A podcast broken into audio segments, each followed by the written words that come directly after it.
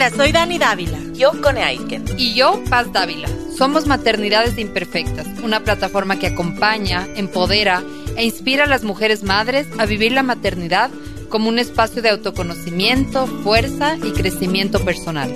Guiamos a las madres desde la maternidad que vivimos hasta la que queremos vivir. Nos interesa reescribir las historias de las mujeres madres reflexionando y visibilizando maternidades reales, honestas y diversas alejadas de los juicios y los dogmas que pesan sobre nosotros. Queremos guiar a las mujeres a encontrar su propia voz en la maternidad, a ponerla a su favor y a convertirla en una experiencia de poder y de equilibrio. Nos ilusiona acompañarte a florecer en la maternidad. Bienvenidos. Bienvenidos a otro episodio de Maternidades Imperfectas. Nos encanta tenerte en estos vivos de los días miércoles porque gracias a eso te podemos acompañar una vez más y con eso también permites que a través de tu escucha podamos seguir acompañando, empoderando y también inspirando a las mujeres a vivir su maternidad como un espacio de fuerza y de crecimiento personal. Recuerda que nos puedes encontrar siempre todo nuestro contenido en Instagram, en Facebook y también en YouTube como Maternidades Imperfectas. Y hoy estamos aquí gracias a la 100 101.7 Radio Sucesos. En Quito nos vas a escuchar por la señal de la 101.7 y desde cualquier parte del mundo en www.radiosucesos.fm. El día de hoy tenemos un capítulo súper especial. Eh, quiero contarles un poco la historia de este capítulo. Em, yo en que habrá sido hace dos meses más o menos, por ahí por mediados de octubre, me fui a Cali por trabajo. Y coincidentemente, unos dos semanas antes nos había contactado la Vale por Instagram eh, porque escuchaba el podcast y quería hacernos entregar un ejemplar de su libro que se llama Renacer. Y como la vida es muy sabia y no hay coincidencias, sino que casualidades, causalidades, em, yo le dije, pero Vale, si yo voy a Cali en dos semanas y nos juntamos, nos conocimos, nos tomamos un cafecito, eh, nos abrazamos y hoy tengo el placer de entrevistarla. Ya me leí su libro. Eh, yo le dije, vale, déjame hacerte la entrevista cuando yo ya me haya leído tu libro y eso ya ocurrió. Así que hoy día tenemos el placer, el honor de contar eh, acá en nuestros vivos con Valentina, Valentina Serna. Ella es médica integrativa, hace medicina integrativa, pero quiero que ella misma se presente porque hoy día vamos a hablar de su libro Renacer, el retorno al parto humanizado. Bienvenida, Vale, a Maternidades Imperfectas. Ay, qué lindo, qué linda presentación. Em, pues me parece un honor poder estar aquí, de verdad, me parece muy bonito además estar hablando con mujeres de otros, digamos que de Latinoamérica, pero de otros países, ¿no? Uno muchas veces termina como en el mismo círculo, así que me parece muy bonito poder tocar otras puertas, poder eh, abrir, digamos que, eh, otros caminos en otros lugares, eh, gracias a, a, ustedes y a su bello podcast que me parece tan necesario. Yo siento que en últimas, mi libro, además de tratar de humanizar la medicina, en realidad de lo que habla es de este lugar imperfecto desde donde gestamos y desde donde hacemos la crianza, ¿no? Qué lindo, qué lindo, vale. Y, fue un poco el, encuentro que tuvimos, ¿no? Como eh, no estábamos hablando desde la doctora ni la conductora de mm. podcast, sino que hablamos de, mujer a mujer, de mamá a mamá. Mm, y, eso un poco también quiero que, que, sea un poco la, la, conversación eh, de hoy día, el, el, el, tono de hoy día, que seamos dos amigas conversando acerca de esto de poder renacer. Tú tienes eh, dos hijas que tuve el honor ahí de conocerlas ahí al vuelo, pues. las vi Tres, ¿verdad? Tienes razón, aparecieron ahí. Eh, era, era previo a Halloween, me acuerdo, ustedes venían de comprar disfraces, me acuerdo cuando las conocí, conocí a tu esposo. Em, y quiero un poco para las personas que están escuchándonos, que nos cuentes desde como la, génesis de Renacer, porque quiero que también Renacer lo vayamos como, como un poco desmenuzando, pero ¿cómo, cómo se te ocurrió hablar eh, de tu parto y, qué, qué te motivó a convertirlo en un libro? Bueno, pues yo creo que esa es la gran pregunta. Em, yo siempre he escrito, he escrito desde que tengo memoria. Eh, me acuerdo de que me, gustaba mucho escribir como cuentos cortos cuando era muy chiquita en el colegio. Y si algo rescato en mi colegio, pues es el tema de las humanidades. Mm. Em, y cuando tuve la experiencia, mi primera experiencia, yo tengo unas mellizas que tienen actualmente ocho años y luego tengo a Candelaria que tiene dos años y medio ya. Em, pero cuando tuve las mellizas precisamente, yo puedo decir que no viví una violencia obstétrica, pero tampoco viví una gestación o un parto consciente. Mm. Gracias al camino recorrido y gracias a lo que ejerzo hoy en día como médica integrativa, creo que el llamado real de la medicina integrativa es aprender a escucharse para transformar la salud y el cuerpo.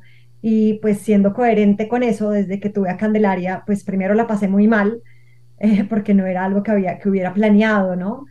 Pero luego, eh, una vez, digamos que logré atravesar la tristeza y llegar al fondo de por qué eh, eso me tenía como tan, con tanto miedo y con tanta tristeza, lo empecé a vivir de manera pues muy consciente. Creo que hasta la tristeza la viví conscientemente.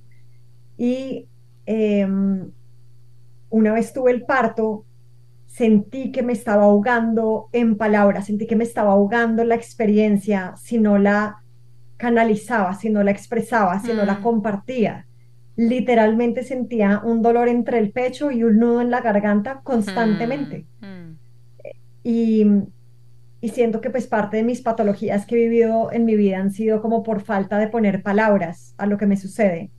Y entonces apenas tuve el parto, empecé a escribir y a escribir y a escribir y a escribir, no podía parar, ¿no? Esto era como un, una catarsis absoluta. Y, mm, y luego de escribir y escribir y escribir, me acuerdo que le dije a mi esposo como, pucha, creo que escribí como un cuaderno entero solo del tema del parto y lo que para mí había significado em, no solo el parto en sí, ¿no? Sino también la gestación y, y él fue el que tuvo la iniciativa de cuestionarme de, ve, ¿por qué no haces un libro? Mm. y, y, yo un libro, pero yo nunca he escrito un libro, ¿no? O sea, yo no tengo ni idea ni por dónde empezar. Y bueno, lo que empecé haciendo fue simplemente, literalmente pasando las notas eh, de forma física a un modelo pues digital y empezaron a hacer 25, 30, 40, 50 hojas. Y ahí dije como, bueno, pues tal vez sí puedo hacer un libro, ¿no? Sí puedo, sí, sí, de ahí fue pues toda una aventura porque una veces piensa que listo, ¿no? Ya lo tengo, ya lo escribí, ¿no? Pero luego en verdad empieza el cuestionamiento de qué es lo que quiero compartir realmente, ¿no? Mm. ¿Es el dolor? ¿Es la angustia? ¿Es el miedo? ¿O es la esperanza? ¿O dar recursos? ¿No? Y ahí fue que el libro empezó a, sí, a transformarse y a entender que el mismo libro era un renacer, así como la experiencia del parto misma significa la oportunidad de renacer, porque no solo nace una vida, sino nace uno mismo al uno tener hijos, ¿no? Sí, y yo, yo siento, mi mamá me lo dijo siempre, y como que cuando yo leí tu libro dije, yo nunca escribí, o sea, no es nunca, nunca, pero obviamente mi hija mayor tiene siete, la otra tiene tres, entonces como que no es que sea ya, pero ya los recuerdos se van como perdiendo, ¿no? O sea, como que yo digo, esa, esa, esa emoción del momento, o sea, que tú pudiste traspasar las palabras eh, escritas en papel a, a, una, a un tema digital y eso hoy es tu libro, me parece un regalo no solo para ti, sino que para las mamás y para tus hijas. Como que yo creo que el, el, el acto de empoderarnos de nuestro parto es súper transformador es súper transformador. Y al menos, por ejemplo, siempre lo conversamos con La Paz. La Paz y yo logramos tener, la Dani no logró tener un parto eh, como humanizado, tuvo cesárea. Y siempre ella dice, yo me he sentido súper culpable toda la vida de tener cesárea, mm. decía ella. Como, eh, como este tema de de no era lo que yo quería, pero si tienes la, o sea, nuevamente no estoy culpabilizando en ningún caso ni diciendo que hay un parto mejor que otro, eh, de hecho a mí me encanta tu nombre, lo pones humanizado porque ya el nombre de parto normal es como que el otro sea anormal, ¿no? Entonces, eh, pero por ejemplo, si alguien que nos está escuchando tuvo la experiencia de poder tener un parto humanizado o empoderado, sí es transformador, o sea, yo yo me acuerdo de, de, de, toda la vida, parece que te lo conté cuando nos juntamos, toda la vida yo pensé que, que era muy como mm, eh, cobarde, ¿no? Yo, yo, y era media laraca, entonces yo me caía y, ay, y gritaba, y, era súper como, como, cualquier cosa me afectaba mucho a nivel, físico. Entonces, mm. ni mi familia, ni yo me creía capaz de tener un parto, por ejemplo, sin anestesia y con libre movimiento como tuve yo. Y cuando mm. yo traspasé esa barrera de mis propios juicios, y mis propias limitaciones, fue como dije, yo puedo ser capaz de cualquier cosa. O sea, como que dije, después de esto, vamos, vamos, vamos para la vida. O sea, como que fue para mí un acto tan mm. empoderante que yo siento que como que para el resto de cosas me, me preparó, me preparó súper bien. No sé cómo fue para ti la experiencia, eh, porque acá cuentas en tu libro, ¿no? Como todo lo que intentaste hacer en la casa, en un espacio, como, como las opciones que tenías. No siempre fue pensarlo eh, quizás como tanto en, en la casa, sino que también tomaste como precauciones. ¿Cómo fue también para ti tener ese parto humanizado tan empoderante? Bueno, pues quiero comenzar diciendo que en la introducción yo en algún momento pongo en mi libro que todos los partos son dignos, todos los nacimientos son dignos. ¿Esto qué quiere decir? Que un parto puede ser humanizado no porque sea un parto vaginal, un parto puede ser humanizado habiendo tenido una cesárea. Exactamente. Y el, uno de los ejemplos más bellos que tengo pues es el de mi hermana. Mi hermana durante sus cesáreas, porque no pudo tener a ninguno de los dos por parto, eh, de alguna manera tuvo su dula y tuvo su médica obstetra líder en partos humanizados en Colombia, donde por más de que ella le doliera el corazón de que no hubiera podido finalizar como ella hubiera querido, se sintió acompañada, se sintió informada, se sintió empoderada, ¿sí? Eh, y, y, eso, es, eso es humanizarlo también, ¿no? Ella, ella pudo eh, tener un contacto rápido con su bebé, ella pudo tener una lactancia rápida con su bebé, ella pudo decidir qué hacer con su placenta, ¿sí? Ella, ella estaba informada, ella estaba informada sobre su piso pélvico, sobre cómo prepararse antes, cómo hacer el posparto adecuadamente, ¿sí? Entonces, creo que es muy importante el resaltar y, rescatar que la humanización del parto no es solo para mujeres que queramos un parto vaginal, ¿no? Mm, mm. Hay mucho que precisamente uno debe hacer y yo al final de mi libro también lo pongo y se lo dije a mi, a mi grupo, a mi equipo, a mi tribu, como por favor eh, apiádense un poquito de estas mujeres que tienen cesárea, que posiblemente sean las que más necesitan ser acompañadas y tener esta comunidad del parto humanizado, ¿no? Em, sí, eso, eso, eso por un lado. Por otro lado, em, tú lo dices como que em, yo en mi libro también lo pongo como un poquito como, pues eh, desde que somos seres humanos, hemos parido, ¿no? O sea, eh, es lo más natural del mundo. Yo en mi libro rescato este tema de, ser capaces, ¿no? Si confiamos en nuestro cuerpo y en la sabiduría de nuestro cuerpo, somos capaces, pero al mismo tiempo invito en mi libro, y espero hacerlo, a desromantizar también un poco el parto, mm. ¿sí? Porque para mí fue hermoso, pero al mismo tiempo pues fue trágico, no, no sé cómo explicarlo, es la paradoja de la vida, ¿no? Y es como en, dentro de lo bello fue absolutamente doloroso, ¿no? Pero creo que ahí está la magia, ¿no? Eh, si no fuera doloroso, si no fuera angustiante, si no fuera, si fuera fácil, pues no habría nada que atravesar, no, no, no, encontraríamos el tesoro del otro lado, no habría un renacer. Es que lo dices, perdón, en tu introducción y quiero, perdón, leer un par de líneas que me, me encantaron, las resalté, dice, atravesar ese umbral es abrirse un renacer y por supuesto a una nueva identidad, es darle cabida a un amor antes inexistente, a una fortaleza desconocida y a un momento de conexión profunda con este ser que permite y brinda el regalo de sentir que nuestro cuerpo, la relación con nuestros padres, el concebir en pareja y la gestación misma se han integrado. Como que si estás abierto a ese, a ese momento tan poderoso, sí es un acto transformador, pero concuerdo mucho lo que dices, como eh, se ha satanizado mucho que hay un parto mejor que el otro. Y a mí me gusta mucho hablar de esto porque eh, hay términos, incluso las cesáreas innecesarias. Y sí, yo creo que hay una, hay una, hay una industria que lucra también con los tiempos de los doctores, con los tiempos de los, de, con, todo. O sea, de hecho, te sale más, más más caro para ir por cesárea, porque te quedas más días en el, en, el, en el hospital, entonces también desde ahí hay un negocio detrás. Pero cuando tienes la posibilidad de que te acompañen a eso, es como lo que le decía a mi doctor, si usted con todas las ganas que yo tengo de tener un parto eh, vaginal ve que no puedo, usted haga lo que usted sabe y yo estoy abierta a lo que sea. O sea, yo no estaba como casada con, con la, yo siempre digo como con la secta también del parto vaginal, que es lo mejor que hay en la vida. No, era como, usted tiene que ver lo que es mejor para mi guagua y yo confío plenamente en su criterio. Eh, pero desde ahí tampoco hay a veces tanto empoderamiento de las mamás, siento yo, porque es, es un momento súper vulnerable también. Claro, y por eso la idea del libro, ¿no? Mm. Digamos que si yo pudiera resumir, ¿para qué es mi libro? Yo diría, para reconectarse con el cuerpo y empoderarse del mismo. Mm. Eso es, ¿sí? Y por eso yo creo que trasciende el tema solo del parto, literal del parto. Claro. Porque yo creo que el, el aprender a escucharnos y tomar conciencia de decisiones que podemos tomar en referencia a nuestro cuerpo, pues es una invitación a, a, toda nuestra vida, ¿no?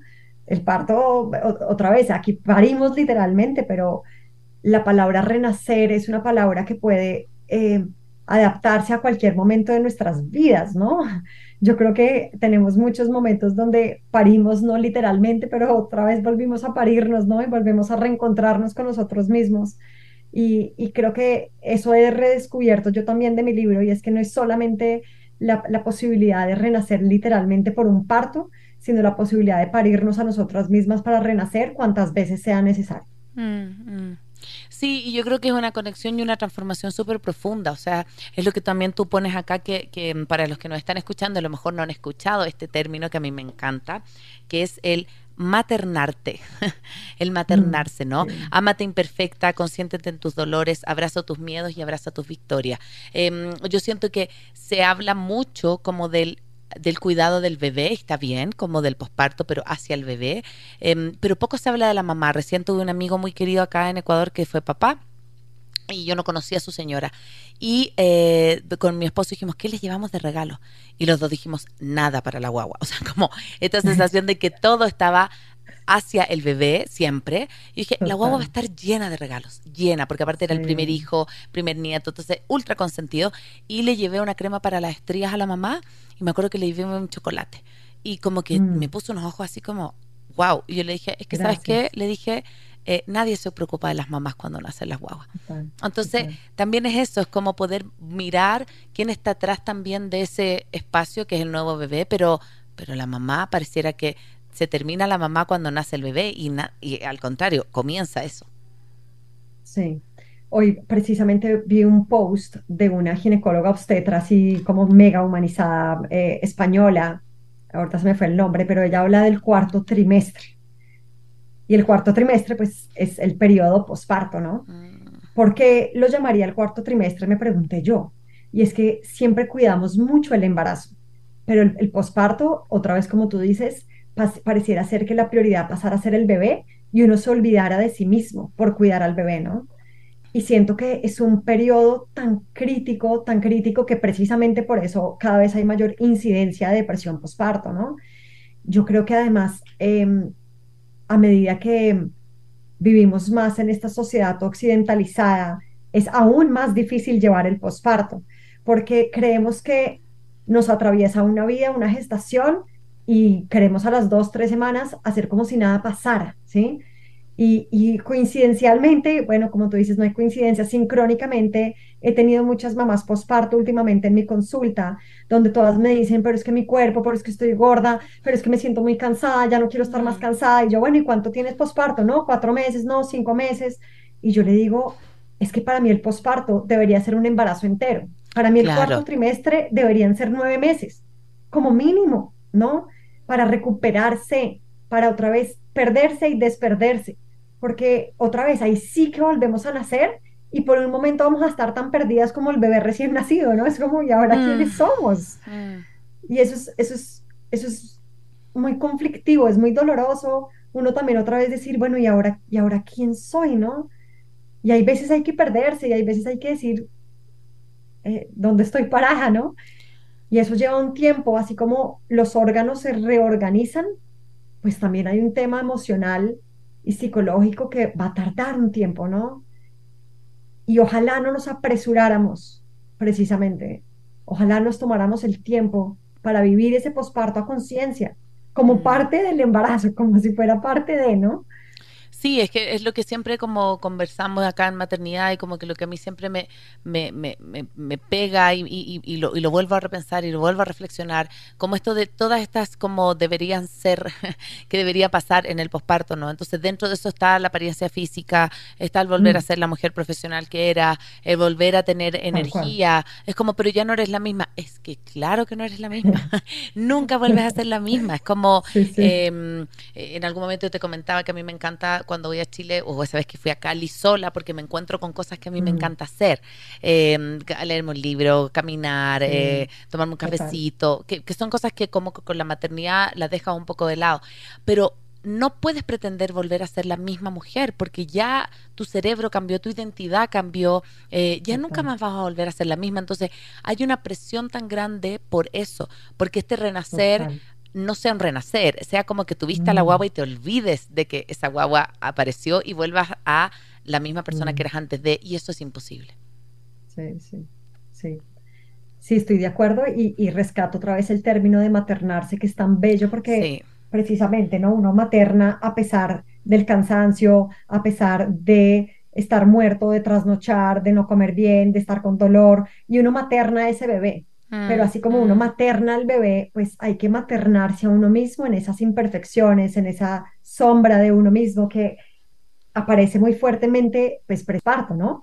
Ya las hormonas no están en su pico, ¿no? Uno ya no se ve bonito, ya no tiene la barriga, ¿no? Y, y, y todo está como, que uno dice, o sea, uno casi que uno dice, guaca, cómo estoy de fea, ¿no? Totalmente. Y, no solo fea, sino cómo estoy de fea, cómo me duele, cómo me siento cansada, ¿no? Y ahí es cuando más necesitamos de nosotras mismas, de ese lugar. Para mí maternarse tiene mucho que ver con la compasión, ¿no? cómo somos, cómo tenemos autocompasión por nosotras mismas en esos momentos, ¿no? Mm, sí, y a mí hay un término muy bonito de la autocompasión, a mí me encanta que lo hace la, la Christine Neif, que es una de las como las más estudiosas de la autocompasión, que dice que el autocompasión, así en términos muy simples, es tratarte como tratarías a tu mejor amigo o tu mejor amiga es como poder mirarte con esos ojos de ternura, de cariño, de, de, conexión, porque somos súper duras con nosotros, mm. somos súper latigudas, nos encanta, o sea, yo creo que es una cosa como también, no sé, de culpabilidad, pero, pero nos encanta como latigarnos, como decir, no, es que esto lo estoy haciendo mal. Yo me acuerdo cuando yo recién tuve a la, a la Eli, parece que, claro, a la Elisa, eh, me quería poner a, a, hacer deporte, entonces tenía, no sé, tres meses posparto y me inscribí a una cosa de fútbol. Y mi hermana me dijo, ya, me dijo, tente más paciencia, tente más amor, no vas a poder ahora con eso. Me dijo así como, tranquila, ándate con tiempo, cuando, cuando sientas que puedes volver a, hacer deporte, lo que sea, tu cuerpo te lo va a decir, pero no te, no te exijas y somos súper buenas para eso. Sí, sí. Otra vez, desde esta cultura occidentalizada, yo creo que esa exigencia viene mucho como desde... Eh, relacionarnos mucho con lo, con lo masculino. Y otra vez, parece paradójico, pero es que pareciera que, que, que nos olvidáramos de lo que contiene la palabra de lo femenino y es este contener, este eh, abrazarnos, ¿no? Este consentirnos. Y, y, otra vez, ¿no? Queremos todo organizado, todo controlado, todo exigencia, ¿no? Eh, y lo que muchas veces requiere ese periodo es lo opuesto, ¿no? Y es otra vez como reencontrarnos con, esa, con ese maternarnos. Y como tú dices, yo también creo que parte de maternarnos es, claro, hacernos cargo del bebé, pero al mismo tiempo es cómo nos damos y nos brindamos esos espacios a nosotras mismas. Y para mí eso ha sido un tema que después de ocho años todavía eh, lo trabajo a conciencia, porque claro, está bien irse a trabajar, pero no está bien irse a caminar un rato y estar debajo de un árbol, ¿sí? Pero yo creo que es absolutamente necesario y nos latigamos y nos exigimos de, no, no, no, si yo no estoy trabajando tengo que estar con la bebé, ¿no?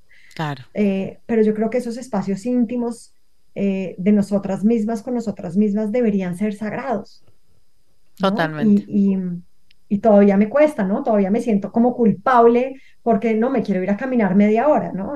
¿Para qué? No, pues para recargarme. Ya, no, ¿no? Y, y uno se tiene que dar más explicaciones a uno mismo. Eh, pero creo que es fundamental esos espacios de maternarse para uno poder maternar al bebé, ¿no? Totalmente, totalmente. Gracias por estar acá. Recuerda que todo nuestro contenido está en www.maternidadesimperfectas.com. Contenidos, charlas, talleres, todos nuestros podcasts también los puedes encontrar en las plataformas digitales. Y también recuerda que nos puedes seguir a través de arroba Radio Sucesos en Twitter e Instagram. Estamos acá gracias a la 101.7. Hablamos con Valentina Serna acerca de Renacer, acerca de este libro tan hermoso que ella escribió de El retorno al parto humanizado, pero es mucho más que eso. Yo siento que se convierte un poco en una guía también, porque tienes también datos súper prácticos, ¿vale? Em, como de como por ejemplo lo que necesitas en el primer trimestre, lo que necesitas para irte o para el momento del parto, qué necesitas después para el cuidado del niño, cómo te puedes volver a conectar contigo. Em, y me decías también un poco que es como tu camino o tu, o tu encuentro con esta medicina más integrativa, más humana. ¿Cómo también eso lo has podido integrar en tu práctica? Porque dices, yo no quiero hacer esta medicina tradicional, mm. tan patriarcal, tan como ligada como a solo a los médicos, sino que quiero hacer de esto como algo más, más, más, más orgánico, más, más fluido también. Pues te agradezco mucho esa pregunta, mucho, porque uno de los primeros lectores del libro, cuando por sí, obviamente no estaba terminado, fue mi gran amigo, a quien admiro mucho, que se llama Nicolás Farra.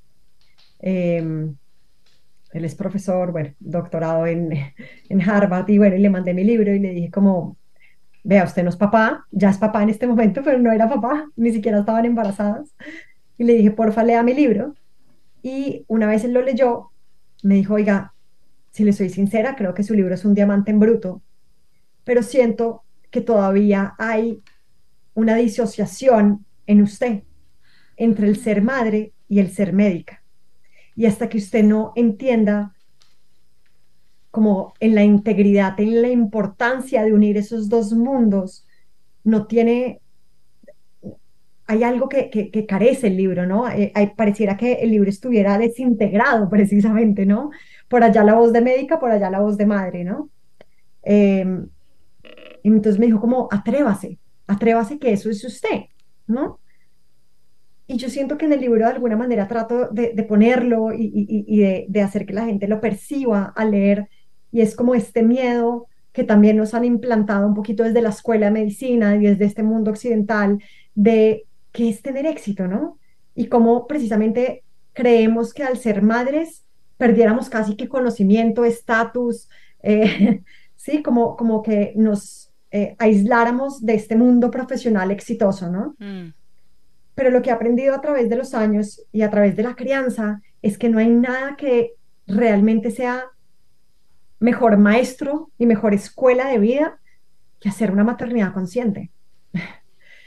y hoy en día siento que gracias a la práctica de la maternidad, hoy soy una mejor médica. Mm. E, eso como primer punto que me parece absolutamente fundamental y es que la maternidad sí que le enseña a uno de paciencia, por ejemplo, ¿no? Totalmente. A poner en práctica, a poner en práctica la meditación, ¿no? Porque es que yo me siento a meditar y es muy fácil.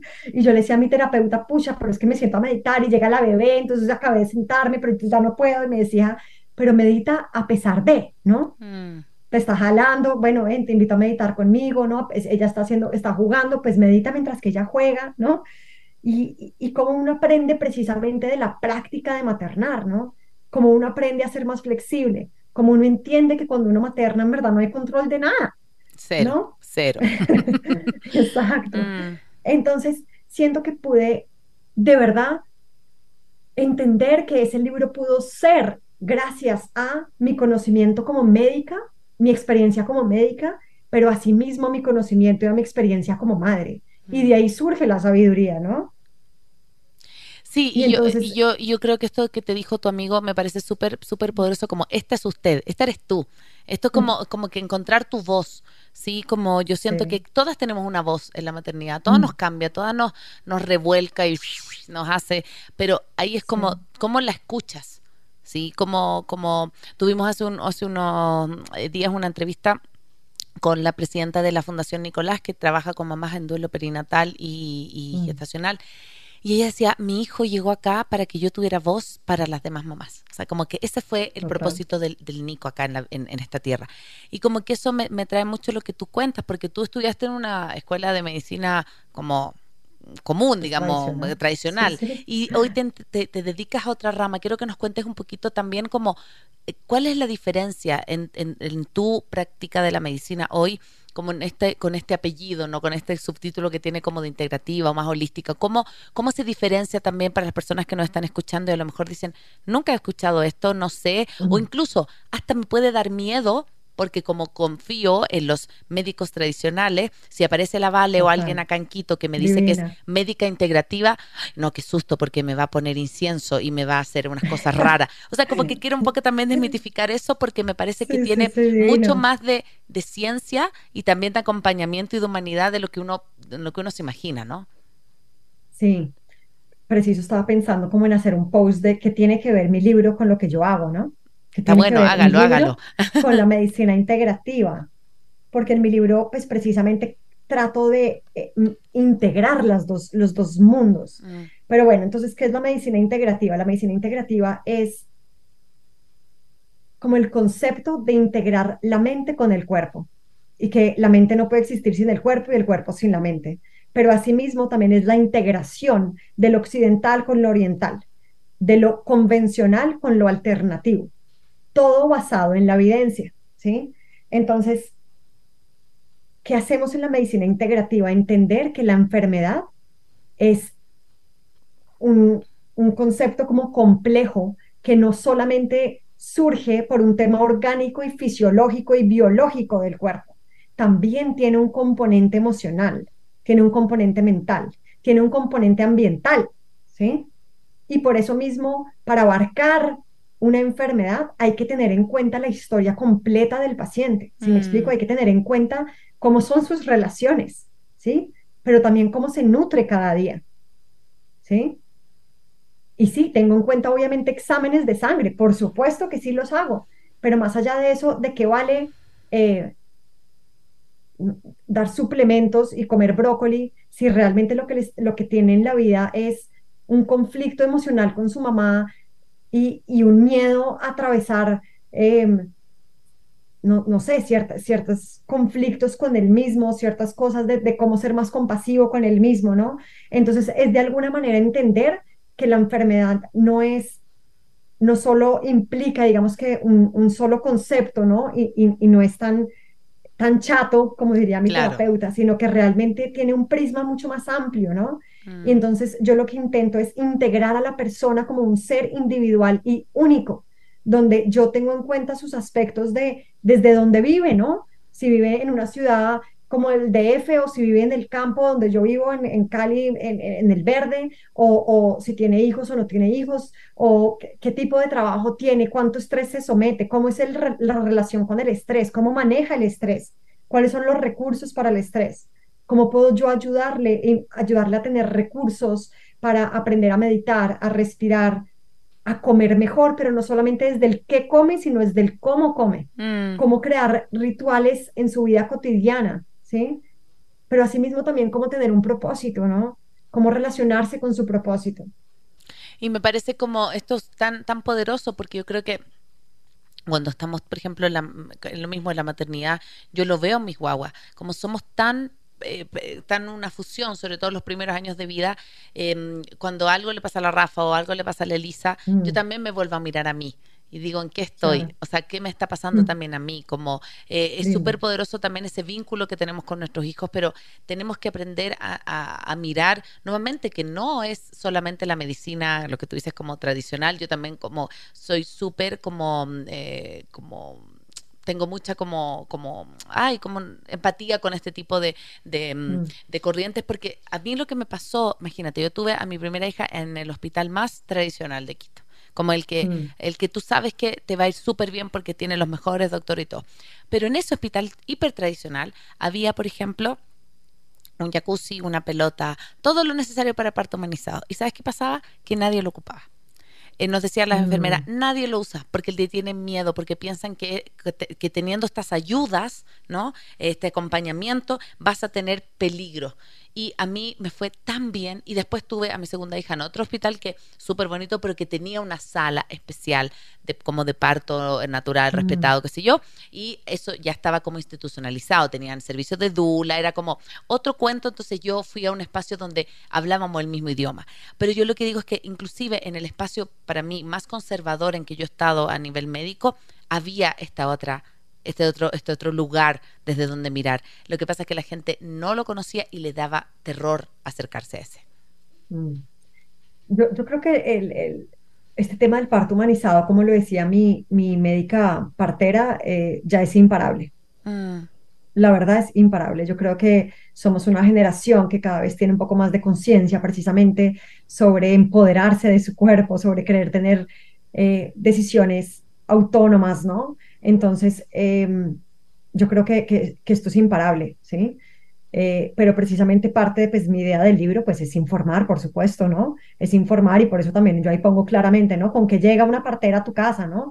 Desmitificar un poco este tema, ¿no? De todo es como tan esotérico, no, no, no, no, no, no, no. Esto es con una médica, es con una obstetra, eh, ¿no? Está toda la seguridad posible dentro del riesgo, entre comillas, pongo, de estar en casa, ¿no? Mm. Yo, yo igual asumo ese riesgo al tomar esa decisión.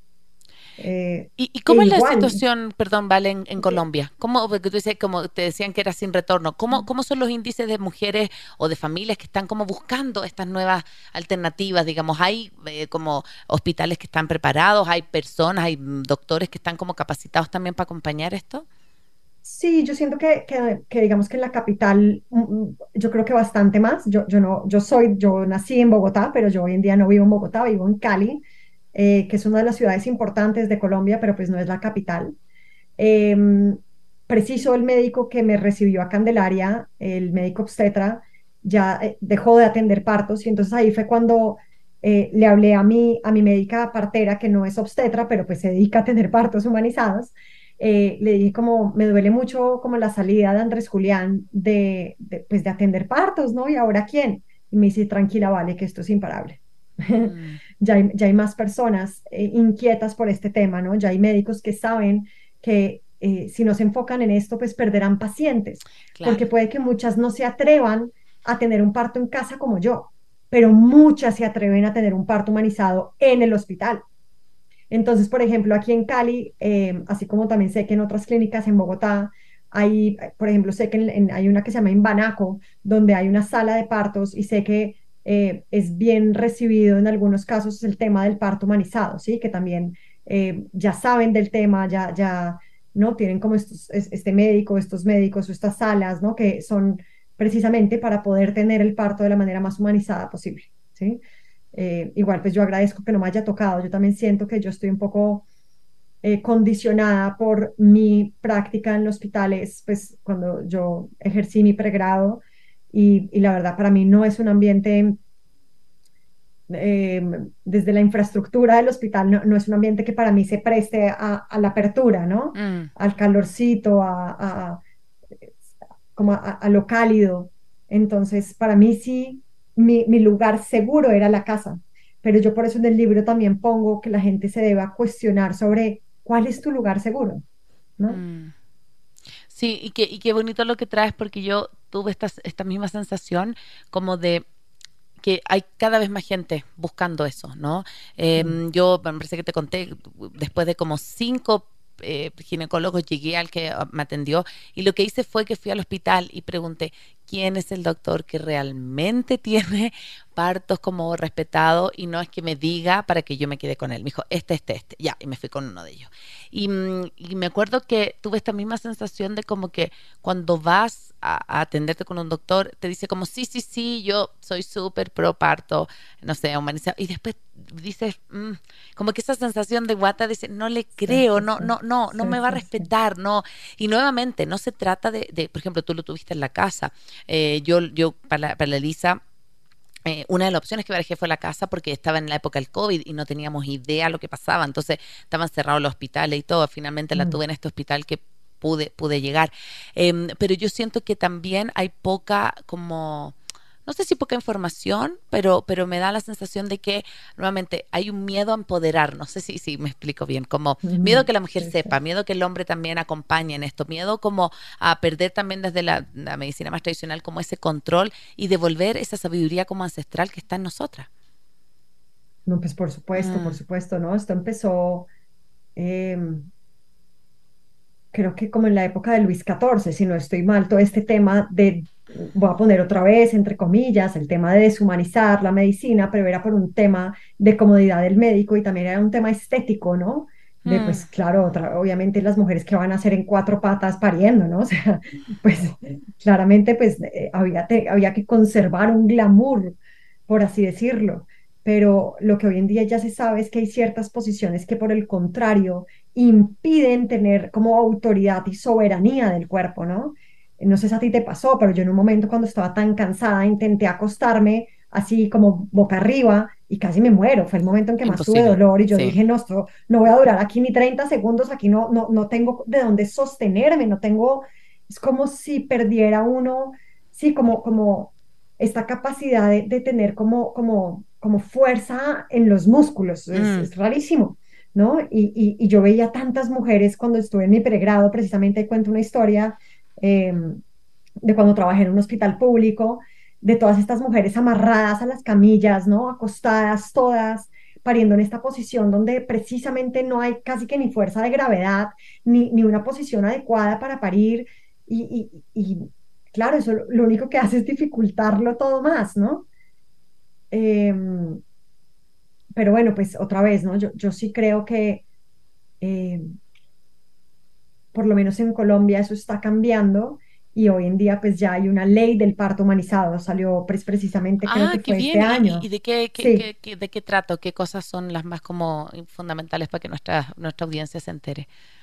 Mm, la verdad no la he leído a cabalidad, pero quería contar una anécdota y es Mm. que la persona que me ha ayudado con Candelaria, la que era mi nana, acaba de tener un bebé y ella ya tenía 39 semanas y me acuerdo que fue un día al hospital, tenía un poquito de contracciones y le dijeron, no, ya te tenemos que inducir, tienes 39 semanas y ella dijo, no, según la ley del parto humanizado, yo tengo como eh, la posibilidad de, de, eh, esperar más, ¿no? De poder tener precisamente esta toma de decisiones ella también hizo, como yo lo puse en mi libro, como estas, estas eh, posibilidades de uno elegir también como que quiere y que no quiere durante su parto, ¿sí?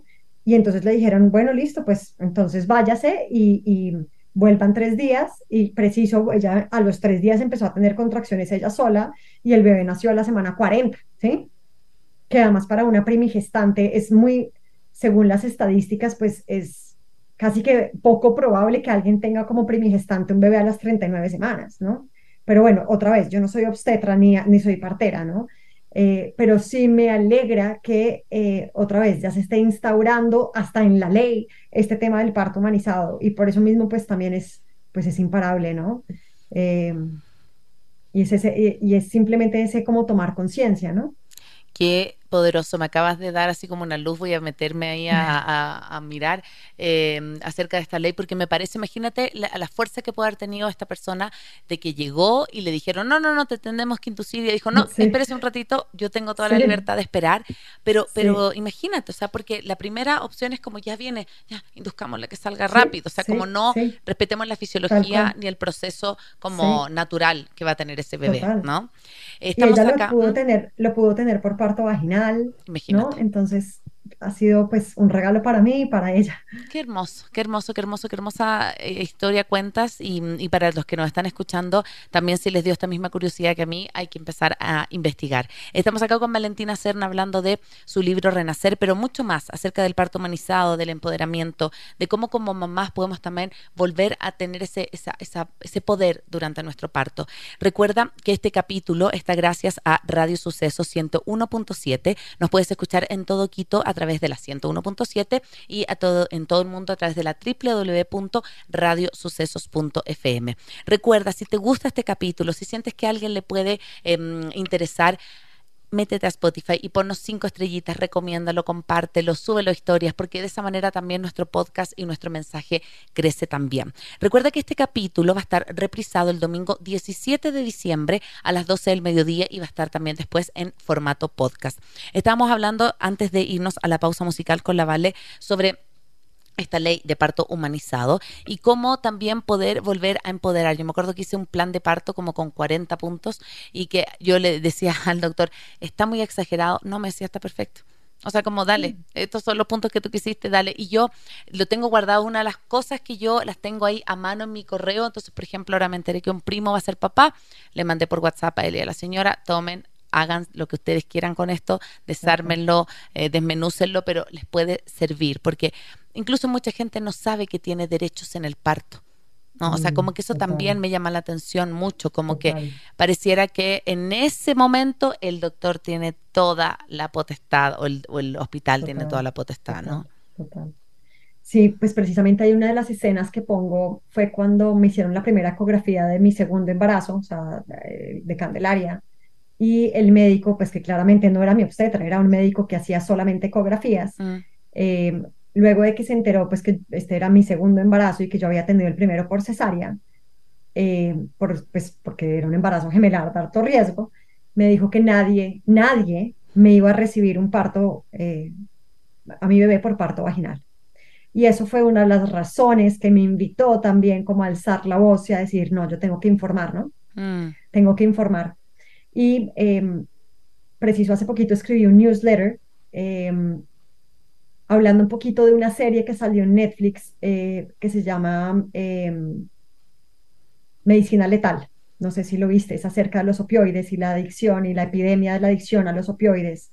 Pero para mí una de las Sí, cosas que más me, más me impactó de todas fue em, cuando los farmacéuticos dicen que las personas a las que ellos deben llegar es a los médicos, no solamente porque ellos prescriban, sino porque precisamente son los médicos las personas en las que el resto del mundo confía, ¿no? exactamente. Y ahí es donde yo digo, Dios mío, qué angustia, porque claro, nosotros, a- a- y yo ahí en mi libro lo pongo, la ceremonia de la bata blanca, ¿no? Cuando nos dan este, esta responsabilidad de ser médicos, pues de alguna manera también nos dan como este nivel de jerarquía, que es el con el que yo de alguna manera me opongo, porque además yo soy una constante aprendiz, eh, y el que más sabe del cuerpo, pues es mi paciente y no yo. Em, pero me, me impactó esa escena porque de alguna manera los pacientes les dicen, mira, esta es tu, tu prescripción médica, ¿no? Entonces tienes que tomar acetaminofén, opioides, eh, corticoides, y, y la gente muchas veces no lo pone en duda, no se cuestiona Mm. sobre qué le están dando, simplemente qué hacen, confiar y tomárselo, ¿sí? Y, y claro, es, es- es muy bonito eso también, porque entonces el médico tiene una figura, pues, eh, de absoluta confianza, pero yo sí creo que otra vez, mi invitación en el newsletter era que los médicos nos cuestionemos desde dónde estamos formulando, ¿no? ¿Cuál es nuestro sentido de ética? Em, pero asimismo también que las personas también se empoderen y pregunten, ¿no? Mm, No es de un lugar de juicio y de demandar, sino desde, venga, ¿y esto para qué sirve? ¿Y por qué? ¿Y, y- qué efectos adversos puede tener en mí, ¿no? Y para eso está el médico también, ¿no? Para ayudar a responder preguntas. Sí. Es que me parece súper poderoso lo que trae ese, documental, es súper súper impactante, porque ves toda la Total. industria también que hay detrás de eso, ves cómo les llegan regalías por, por recetar ciertas cosas, ves que la gente puede literalmente morir en el camino porque hay una, un fin monetario detrás y, y- y gigante. Y lo mismo pasa, siento, en el parto, o sea, es como, eh, ¿por qué no puedes cuestionar a un doctor? ¿Por qué si, por ejemplo, te das el permiso de en la educación de tu hijo? Si tu profesora, la profesora de tu hijo te dice, no, es que sabes lo que pasa es que con el, con el niño con- se está portando mal, hay que dejarlo encerrado en, la, en el Mm. cuarto, te estoy inventando cosas que ya no pasan mucho, ojalá, pero que pasaban, hay que dejarlo encerrado en la pieza para que llore tranquilo. Y como me lo dice mi profesor de mi hijo, yo creo. Yo creo que eso hoy no pasa. Yo me atrevo a cuestionar. Yo digo, no, es que esto no, no es, no es, no es real, no, no, no me convence. Entonces, como eso mismo, yo también puedo cuestionar a un doctor, le puedo preguntar, me puedo, me puedo hacer otras como dudas, puedo decir, pero es que realmente esto será, o sea, como eh, yo tengo este recuerdo, ¿no? Que cuando nació la Rafa yo estuve mucho, mucho tiempo con, eh, o sea, como dos, tres días con, nació como a las 41 semanas, entonces, em, con contracciones, y yo decía, yo no quiero oxitocina sintética, no quiero, no quiero, no quiero, y a último momento estaba tan vulnerable que mi plan de parto puse no me den, y me dicen, ¿quieres? Y yo, sí, y yo no tengo recuerdo de un dolor más grande que las contracciones con oxitocina sintética. Sí, Era un dolor, vale, indescriptible. O sea, porque lo comparo con las contracciones que tuve con la Elisa, que Mm. no hubo nada, y me dolió, por Mm. supuesto, pero era un dolor como como abordable, porque yo respiraba, yo sí, tenía mi cuerpo, sí. yo tenía la fuerza de mis piernas, entonces ahí yo me sentía mucho más segura de que no me iba a pasar nada. Con la oxitocina sintética no tienes, eh, en ese caso, como control sobre tu cuerpo. Entonces, como yo decía, imagínate con todo, que el plan de parto, que la cosa, yo aún así dije, sí, y digo para atrás, yo lo único que me arrepiento es haber dicho eso porque es como, estaba tan cansada, dije, ya, no, démosle. Entonces, así como eso, ¿cómo no nos atrevemos mucho a cuestionar lo que la medicina nos dice, no? Total, total. Mm. Pero otra vez, ¿no? Es desde la, desde la ignorancia. Desde la ignorancia. Y es por eso también que para mí el libro es tan importante y es informémonos, ¿no? Yo ahí pongo algunas cifras que obviamente en este momento no tengo en mi cabeza, pero como de alguna manera el hecho de usar oxitocina termina muchas veces teniendo un, un parto más intervenido o que termina más en cesáreas, porque precisamente nuestro cuerpo está eh, creado para poder llevar unas contracciones creadas por hormonas naturales, no por hormonas sintéticas. Claro. Y ahí está toda la diferencia. Es que pareciera que la oxitocina es una ayuda, pero posiblemente a fin de cuentas no lo sea. Y, aquí, mm. y aquí no quiero demonizar ni estoy satanizando los, medicamentos ni la medicina eh, eh, occidental. O sea, yo creo que cuando hay que usar un antibiótico, hay que usar un antibiótico. Gracias a Dios existen los antibióticos, ¿sí? Eh, y hay personas que definitivamente los corticoides le han salvado la vida. Espectacular. Yo lo que estoy hablando aquí es de cómo empoderarnos para saber qué nos están dando y realmente tomar una decisión de si necesitamos eso o no, mm. ¿sí? porque muchas veces nos da tanto miedo tener dolor que nos incapacitamos del dolor, pero luego nos perdemos de ese momento, ese tesoro que nos puede estar brindando el dolor, de cómo escuchar nuestro cuerpo, ¿no? El dolor es realmente un mensajero, ¿no? Y cómo nos invalidamos drogándonos de alguna manera, anestesiándonos, ¿no? Mm. Em, y otra vez, no, no, estoy juzgando a las personas que, que necesitan estos medicamentos para el dolor, yo simplemente los invito a cuestionarse hasta dónde en verdad podemos ir, ¿no? ¿Qué tan necesario es? Mm. ¿Cuáles son esos efectos adversos que puede tener en mi cuerpo, ¿no? Informarnos, informarnos y cuestionarnos, hacernos preguntas. Mm. Sí. Uy, qué poderoso capítulo que hemos tenido, mi querida Vale. Em, me ha encantado conversar contigo de nuevo em, y quiero que despidiéndote de este espacio puedas contar a las personas cómo pueden encontrar tu libro, cómo pueden encontrar tu contenido, a lo mejor, no sé, tu página de Instagram, algo para que la gente pueda decir, bueno, me encantó lo que habla la Vale, yo tengo la suerte, Wichibirichi, ah, de tener acá el libro en físico, me lo regaló la Vale y, me encanta porque es como para mí una guía, o sea, si yo lo, tuviera acá, yo regalaría esto a alguien que está embarazado, ¿no? Em, ¿Cómo te pueden encontrar? ¿Cómo las personas pueden acceder a tu contenido, Vale? Divina. Pues primero, eh, por mi página web, mm. eh, em, ahí pueden, yo tengo una, un link que es de tienda y en la tienda pueden comprar mi libro. Sin embargo, también pueden hacerlo por medio de la tienda de la editorial, que es la editorial CES que por cierto además he amado y la verdad todo ha fluido tan bonito que les tengo como un, real aprecio eh, por lo que ha sido el proceso con el libro, por las elecciones, por todo, todo lo que ha sido con el libro. Em, y también en, pues en Bogotá se consigue en la librería Lerner, que es una librería absolutamente hermosa, y virtualmente por la, por la página de la librería Lerner también se consigue. No sé si ahí en el, cuando, en, el, en, el, en el episodio en Spotify podamos poner los links donde podrían conseguir el libro. Perfecto, sí, sí, sí, de una. Em, ok. Mm, y por supuesto, pues en mi Instagram eh, también lo pueden, em, digamos que en mi Instagram, en la bio, pueden meterse a mi página y conseguirlo a través de la página. Hermoso, muchas gracias Vale, gracias a todos quienes nos acompañaron también hoy día. Una hermosa conversación, tuve muchos recuerdos de, mis procesos, de mis guaguas y, me encanta como, como traerlo también acá. Eh, recuerden que este episodio se va a reprisar el domingo 17 de diciembre y va a estar en formato podcast en unos días más. Gracias por acompañarnos, gracias por estar acá. Recuerda también que estuvimos gracias a Radio Sucesos, nos puedes seguir en Instagram como arroba Radio Sucesos y también en Twitter. Gracias, gracias a todos los que se conectaron y nos vemos en una próxima oportunidad. Chao, chao. Soy Cone Aiken. Soy Dani Dávila. Y yo, Paz Dávila. Gracias por regalarte este tiempo de autocuidado y crecimiento. Si quieres escuchar más capítulos y contenidos sobre maternidad y crianza, no olvides de encontrar nuestro podcast en iTunes y Spotify. Y a través de Radio Sucesos todos los domingos a las 12 del mediodía. Te esperamos.